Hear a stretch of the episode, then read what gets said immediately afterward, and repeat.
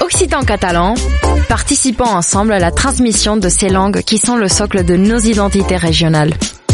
Les radios du collectif des radios libres d'Occitanie, en partenariat avec la région Occitanie-Pyrénées-Méditerranée, vous proposent sans définition de mots de nos langues régionales.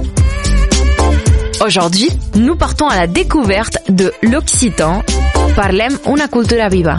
Une minute, une définition. Mia.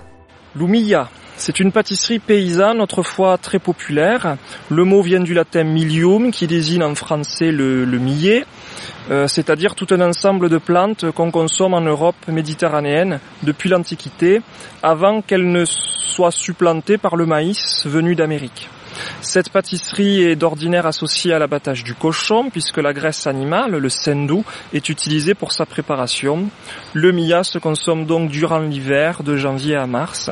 C'est facile à préparer, c'est bon marché, savoureux. Le mia a longtemps été considéré comme le pain du pauvre.